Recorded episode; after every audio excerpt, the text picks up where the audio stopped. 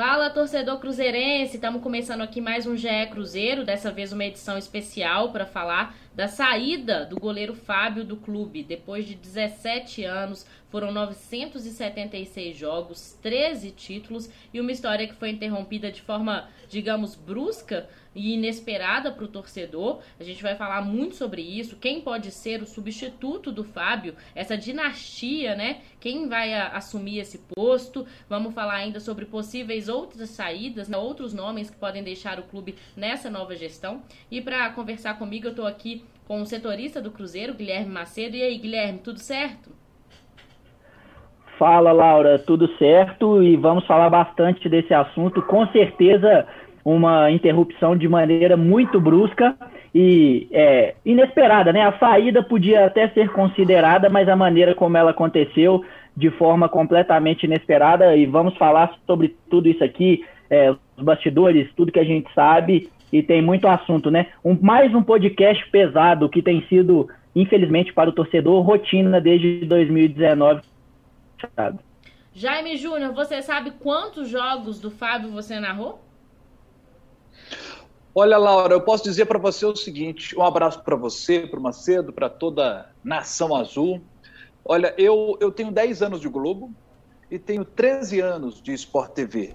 E em todo esse período, sempre narrando os jogos do Cruzeiro com o Fábio no gol a exceção do momento que ele, que ele se machucou, ou então ele estava suspenso, mas sempre o titular do Cruzeiro era o Fábio. Vai ser muito estranho, vai ser muito esquisito a gente transmitir um jogo do Cruzeiro sem o Fábio no gol. A gente sabia que esse momento estava perto de acontecer. Está com 41 anos, está caminhando para a sua aposentadoria. A gente já estava ali imaginando, oh, essa temporada 2022 pode ser a última do Fábio com a camisa do Cruzeiro mas a gente jamais imaginaria de que, é, com a entrada da SAF, que a SAF é, iria propor ao, ao Fábio é, que permanecesse até o fim do Campeonato Mineiro apenas. A gente viu o Fábio jogando a Série B do Campeonato Brasileiro, né, que, que o contrato feito é, na, com o Sérgio Santos Rodrigues, né, que acertou a renovação do Fábio por mais um ano, a gente imaginava que pudesse ter ali a readequação salarial. Acho até que é correto pensar nisso. É, a gestão Ronaldo está pensando numa, numa, folha mais baixa, mas a, a, saída do Fábio foi uma coisa assim que pegou todo mundo de surpresa. E, e hoje é, é o assunto não só do nosso podcast, mas é o assunto do Brasil inteiro. Macedo, você que esteve tão perto de muito dessa história do Fábio, da cobertura, trabalhando, queria que, que você falasse pra gente, pro torcedor, qual que foi a sua sensação desde ontem, né? Quando o anúncio, a gente tá gravando aqui na quinta-feira, só para quem tá ouvindo depois, o anúncio foi feito na noite de quarta-feira é, da saída, né? O Fábio publicou nas redes sociais uma carta, logo depois o Cruzeiro se, se pronunciou também. Qual que foi sua sensação? O que que você sentiu quando você viu aquilo? Ô, Laura, na verdade a gente sabia desde o final do ano, ali entre o Natal e o Réveillon, algumas pessoas falavam com a gente, eu até conversava com você sobre isso é, ontem, depois do anúncio oficial né, da, da, de que o Fábio não iria.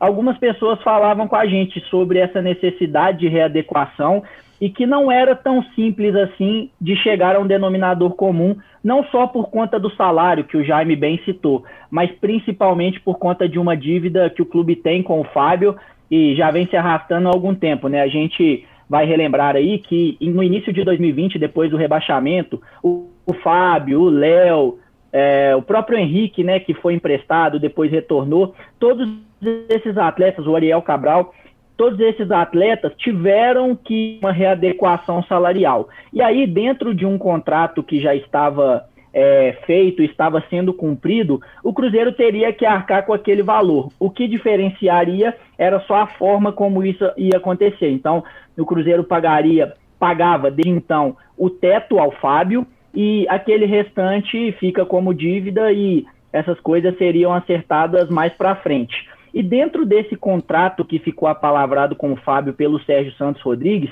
é, tinha uma forma, algumas garantias também de pagamento desse, dessa dívida que é muito alta. É, a gente pode dizer com tranquilidade que está acima dos 10 milhões. Não é, não é preciso assim a gente falar exatamente o valor, porque tem questões trabalhistas, é, envolve até algumas coisas é, do ponto de vista judicial, né? Se caso, caso o Fábio tenha que tomar essa atitude, o valor certamente é, vai mudar em relação ao que a gente ao que a gente tem de informação hoje. Mas era uma dívida muito alta. A partir de então, é, no, entre o Natal e o Réveillon, o Fábio foi comunicado, e ele até colocou isso na carta também, de que teria uma reunião com a diretoria. Mas é, o que a gente apurou, inclusive depois de ele não ter se, se apresentado, com pessoas ligadas ao jogador, é que ele estava muito tranquilo. Ele achou, ele sabia que teria que que é, readequar aquilo que ganhava, aquilo que tinha sido acertado com o Sérgio Rodrigues, mas pensou, bom, eu vou ceder um pouco daqui, o Cruzeiro também vai ceder um pouco de lá e a gente vai, vai chegar a um acordo. E aí, é, o Jaime citou a questão do contrato, é, o Fábio foi pego de surpresa em relação a isso, ele não esperava, né?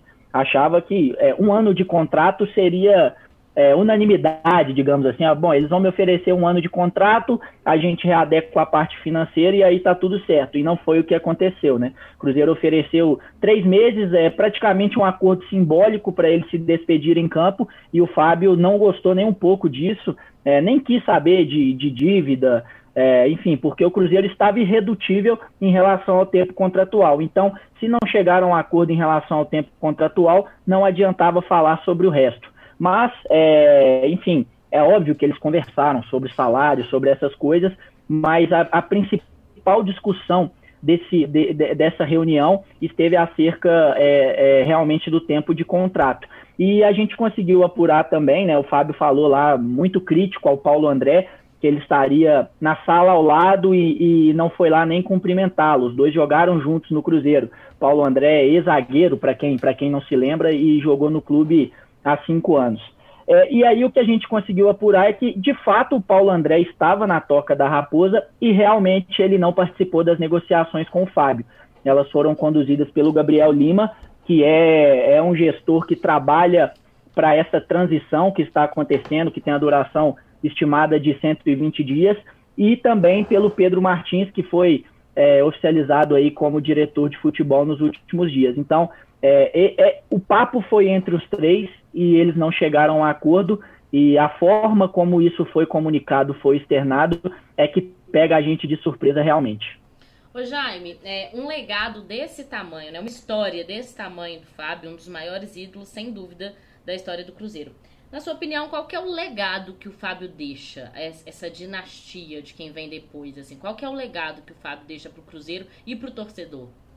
Ô, Laura, é, as pessoas elas começam a torcer por um clube de futebol por alguns motivos. É, nós temos muitos torcedores do Cruzeiro hoje que hoje são torcedores do Cruzeiro por causa dos títulos que o Cruzeiro conquistou. Na década de 90, o Cruzeiro foi o time que mais títulos conquistou no século passado. Então, esses títulos conquistados pelo Cruzeiro fizeram muitas crianças se apaixonarem pelo Cruzeiro. Isso é natural. Um outro fator que leva a pessoa a querer torcer por aquele clube são os ídolos. E o Cruzeiro tem muitos ídolos. É um clube com, com muitos ídolos na sua história. Vamos ficar aqui. Teremos de ter um podcast é, à parte só para falar dos ídolos do Cruzeiro. E o Fábio, claro, é um dos grandes jogadores da história do Cruzeiro e um dos grandes ídolos da história do Cruzeiro. E eu acho muito importante que os ídolos estejam no clube. O clube precisa ter os ídolos.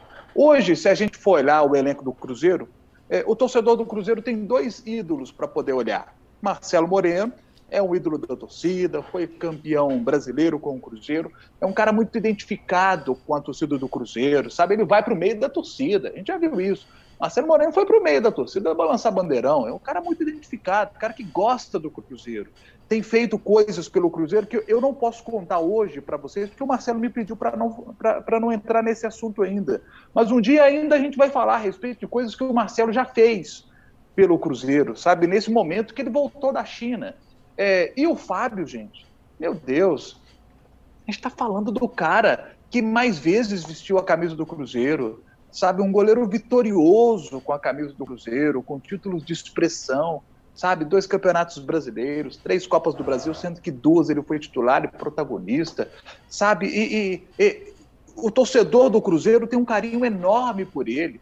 O torcedor que vai para o campo, o pai que leva o filho pela primeira vez ao Mineirão para poder acompanhar uma partida de futebol, ele leva o menino para o Mineirão e fala assim: tá vendo aquele cara ali? Aquele ali é o Fábio. Eu fiz questão de te trazer aqui, meu filho, para você poder ver aquele cara ali, ó. Esse cara tem 17 temporadas, está vestindo a camisa do Cruzeiro como titular. 17 temporadas. Olha o tamanho desse cara na história do Cruzeiro. Uma história de grandes goleiros. O Cruzeiro teve Dida, o Cruzeiro teve Raul, mas o Fábio, ele, ele, ele disputa com esses caras o, o, sabe, o título simbólico aí de melhor goleiro da história do Cruzeiro. Para muita gente, o Fábio é o maior goleiro da história do Cruzeiro. Então, ídolos como o Fábio são muito importantes. E, e, e para mim, nesse momento de reconstrução que o Cruzeiro vive, é, tê-los, os ídolos, tê-los é muito importante. É muito importante. Então, quando o Cruzeiro abre mão, né, a nova gestão, né, eu acho que até, não vou dizer o Cruzeiro, vamos colocar a nova gestão do Cruzeiro, quando ela abre mão deste ídolo, ela está abrindo mão, sabe, de receita também. É, é, eu, eu, vejo isso, tem muitos torcedores já dizendo aí que, que vão cancelar sócio torcedor, sabe? Então, um clube que precisa tanto de receita é, vai abrir mão de um cara que atrai receita para o clube, que é o Fábio eu acho que acaba cometendo um erro. Eu, eu, eu acho que pela repercussão que está tendo isso, é, manifestação da torcida na porta da toca, redes sociais, e as redes sociais elas dão a dimensão hoje do que, do que é essa questão. Eu acho que a gestão Ronaldo vai acabar reavaliando isso para que o Fábio, é, sabe, para sentar de novo com o Fábio, para que eles possam chegar a um denominador comum e o Fábio possa seguir no Cruzeiro até o fim desta temporada. Porque nós estamos falando de um cara que está com 41 anos de idade, você pensa assim, ah, um cara com 41 anos de idade já não está entregando tanto mais. Não, Fábio segue jogando em alto nível. E para tirar o Fábio, tem que colocar um goleiro que salve o Cruzeiro como o Fábio salvou nos últimos anos. Ô, gente, o, o Cruzeiro foi campeão muitas vezes é, graças ao Fábio também. E, e o Cruzeiro, nesse momento ruim que está vivendo, se não fosse o Fábio, talvez o Cruzeiro hoje estaria na Série C do Campeonato Brasileiro. O Cruzeiro talvez não está num, num lugar pior ainda, graças ao Fábio. Então, é, o Cruzeiro, para mim, o Cruzeiro precisa muito do Fábio para essa temporada 2022, que é importante ter um, um grande goleiro, cara que salva lá atrás e o cara que é um líder o cara que, sabe, é, eu, eu, tô, eu tenho essa impressão, eu tenho essa impressão, que as coisas podem mudar a partir de todas essas manifestações que estão acontecendo. E se mudar, acho que haverá sensibilidade da gestão Ronaldo com relação a isso. Agora, se não mudar, vocês podem ter certeza, qualquer goleiro que entrar vai enfrentar uma dificuldade muito grande no gol do Cruzeiro, num ano que o Cruzeiro. Gente, já foram dois anos na Série B. O Cruzeiro vai para uma terceira temporada na Série B. Não dá para ir para a quarta. Não dá para ir para a quarta, de jeito nenhum. Então, sinceramente, é, eu... eu... tenho essa expectativa, sabe? De que as coisas vão, podem ainda mudar.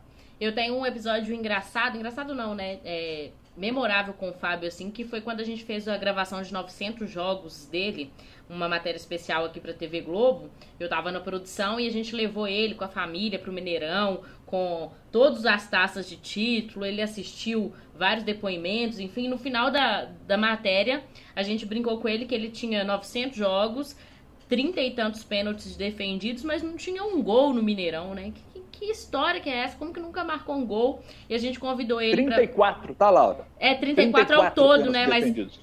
Eu acho que nesses 76 jogos, depois desse, dessa história, ele defendeu mais. Então, por isso que eu tô falando que na época eram 30 e poucos. Pegou. É. é.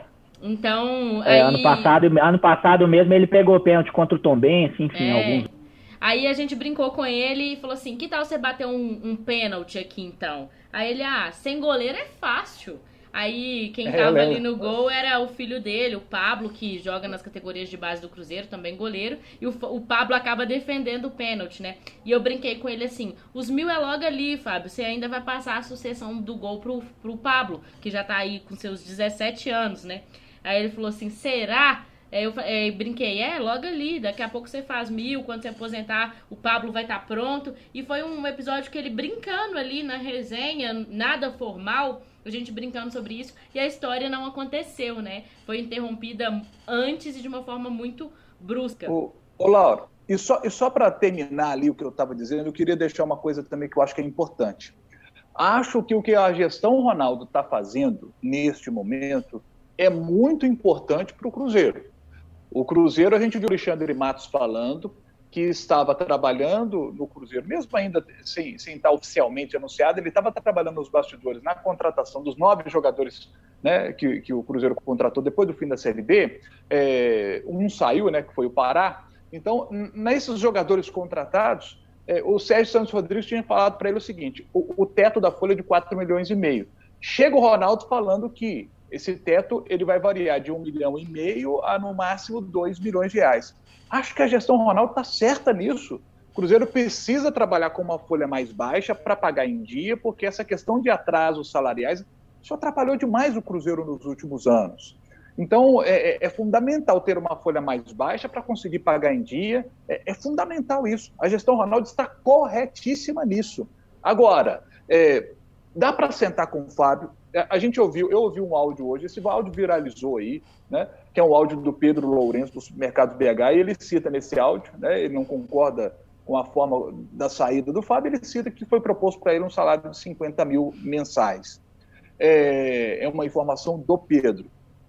Então, assim, se o, senta com o Fábio e fala assim, Fábio, o negócio é o seguinte, esse salário aí de 50 mil mensais que está proposto até o fim do Campeonato Mineiro, fecha aí 50 mil mensais até o fim do ano é um salário muito pequeno, é um salário assim, muito, mas muito pequeno para tudo que você representa para o Cruzeiro, para tudo que você vale. O Fábio merecia ganhar um milhão por mês do Cruzeiro. Mas, Fábio, entendendo a situação do Cruzeiro e, e, e, e a correção que a gestão Ronaldo pretende ter com relação ao pagamento de salários, é, topa ficar no Cruzeiro até o fim do ano aí com esses 50 mil mensais. A gente tinha pensado lá no Campeonato Mineiro você encerrar, mas não mudamos de ideia e você fica até o fim da Série B ganhando esses 50 mil. Poxa, eu tenho certeza, eh, sabe, que, que, o, que o Fábio que o Fábio vai atender, o Fábio vai receber essa quantia, que pelo tamanho dele, e ele tem mercado, tá, gente?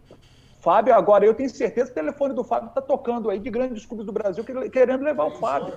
Né? Não, Mas eu tenho certeza que ele fica. Ele fica para ele encerrar a, a, história dele no Cruzeiro. Eu acho que, que dá para resolver isso. Ô, Jaime, é, é, eu, eu não tenho esse otimismo seu, não, viu? É, eu espero. Eu espero, espero assim, de coração, como quem trabalha com o Cruzeiro, quem acompanhou de perto essa história nos últimos anos trabalhando, que isso possa acontecer.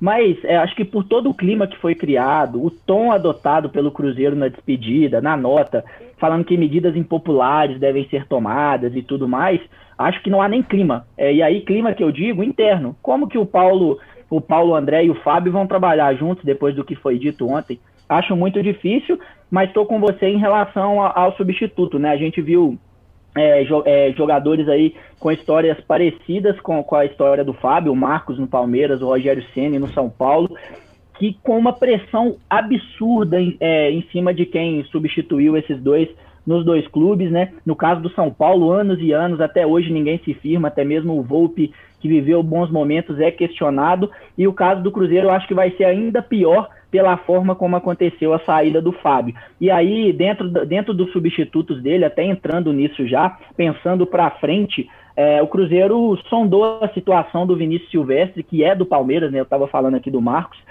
É, o Vinícius Silvestre já tem 27 anos, não teve tanta brecha assim nos últimos anos por causa do Everton, tem só 13 jogos, jogos no profissional, perdão, e é o terceiro goleiro lá. Ele até esperava é, ter mais oportunidades agora nesse ano, já que o Jailson saiu. O Jailson, que inclusive chegou a acertar com o Cruzeiro e nos próximos dias, próximas horas, deve ter inclusive essa situação definida. Muito, muito, muito difícil que ele siga na toca da Raposa. E o Vinícius Silvestre é um dos nomes sondados pelo Cruzeiro. 27 anos, é, já tem uma idade né, de um atleta experiente, mas por conta da situação no gol do Palmeiras, não tem tanta rodagem assim. Mas é uma situação que está ainda em fase inicial e que o Cruzeiro certamente vai evoluir nos próximos dias, seja com ele ou com qualquer outro jogador, porque o único goleiro que o, o Paulo Pessolano tem à disposição hoje é o Lucas França, revelado na base do Cruzeiro, foi emprestado para diversos clubes, não se firmou em lugar nenhum, apesar de, de ter boas referências,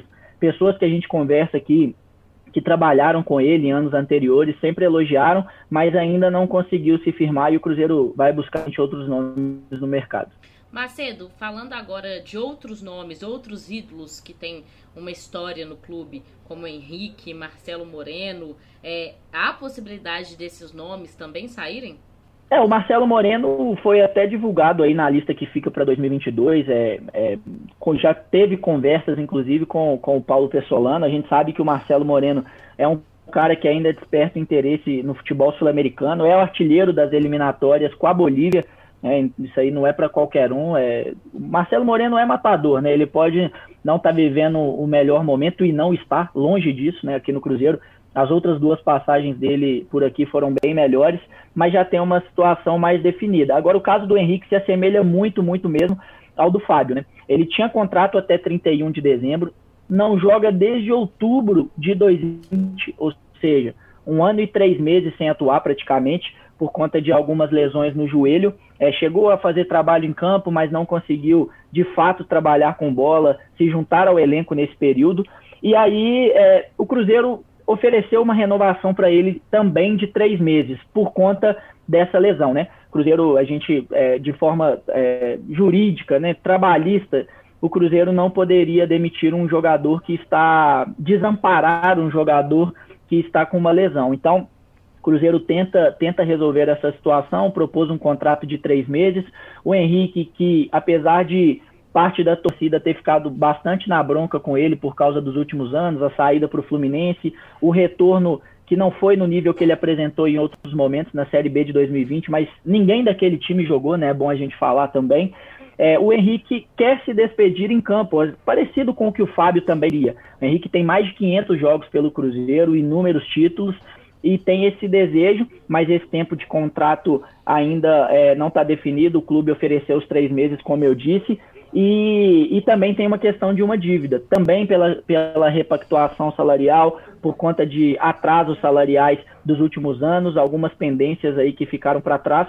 Então, é, é, hoje, pelo que a gente apurou, vai ser difícil chegar a um denominador comum. É possível que talvez é, acertem essa renovação por conta dessa questão jurídica que eu disse, mas é difícil a gente é, ver o Henrique é, em campo, talvez na Série B, enfim, mais para frente no Cruzeiro. É isso, acho que são cenas dos próximos capítulos nessa nova gestão do Cruzeiro, né? Jaime quer falar alguma coisa? É, é eu acho que, eu acho que já, a gente já, já, disse tudo, vamos aguardar o que vai acontecer, né? A torcida do Cruzeiro viu vários movimentos na rede social de gente falando que vai, não vai fazer, né? Vai, vai desfazer lá o, do sócio torcedor, e esse tipo de situação acaba pressionando o gestor, né? É, não, e comprou não. uma briga enorme, né, Jaime? Comprou uma comprou. briga enorme. Para retomar torcida... essa confiança vai ser um pouco difícil, né? É, a torcida, a torcida ficou na bronca com a saída do Vanderlei Luxemburgo, mas a situação acalmou ali, até porque o torcedor gostou muito do que, do que, do, do perfil do Paulo Pessolano, do que disse na entrevista coletiva ontem, inclusive. A torcida gostou, DNA ofensivo, raça, essas coisas todas, e aí, logo depois, né, algumas horas depois da entrevista do Paulo Pessolano, vem essa pedrada para o torcedor, que é essa questão do Fábio, e aí essa daí, meu amigo, vai ser bem mais difícil é, de colocar uma pedra em cima em relação ao que foi o Vanderlei Luxemburgo, né, Jaime? Ah, com certeza, com certeza. É isso, torcedor. Vamos finalizando aqui mais um GE Cruzeiro. A gente está acompanhando sempre todas as notícias e a gente volta em breve com mais notícias dessa nova gestão Ronaldo e dos bastidores do Cruzeiro. Valeu!